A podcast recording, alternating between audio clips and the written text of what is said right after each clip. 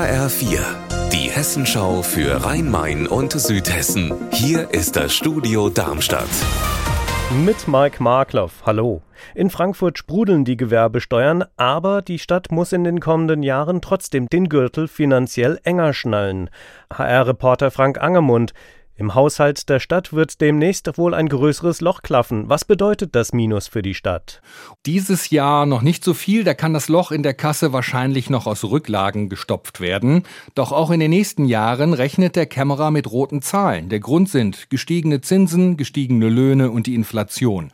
Und damit der Haushalt überhaupt genehmigungsfähig ist, muss er abgesichert werden und deshalb wird über ein Konzept abgestimmt, das Einsparungen in Höhe von 115 Millionen Euro vorsieht.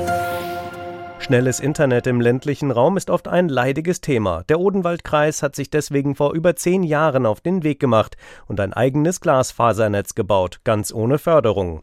Damals ein vielbeachtetes Projekt, das den südhessischen Kreis an die digitale Spitze Deutschlands gespült hat. Mittlerweile ist die Euphorie aber verflogen. Der Odenwaldkreis liegt auf dem letzten Platz, was schnelles Internet in Hessen angeht. Mein Kollege Julian Möhring hat recherchiert. Wie ist denn das passiert?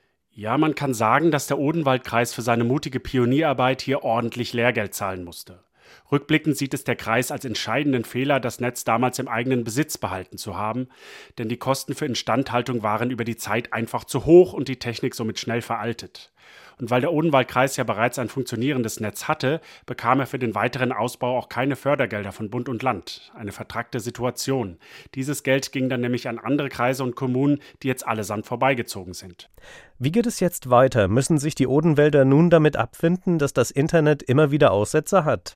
Nein, das müssen sie wohl nicht, zumindest nicht auf lange Zeit, denn der Kreis hat das Netz vergangenes Jahr an die Integra verkauft und plant schon ein ganz neues Projekt. Bis 2030 spätestens will er mit Hilfe von Partnern jedes auch noch so entlegene Haus mit superschnellem Gigabit-Internet versorgen. Diesmal stehen dem Kreis auch Fördergelder zu, sodass das finanzielle Risiko laut der zuständigen Odenwald Regionalgesellschaft deutlich geringer ausfällt. Unser Wetter in Rhein-Main und Südhessen. Die Wolken nehmen im Laufe des Tages zu bei Werten um aktuell 21 Grad in Königstein-Schneidhain im Taunus. Ihr Wetter und alles, was bei Ihnen passiert, zuverlässig in der Hessenschau für Ihre Region und auf hessenschau.de.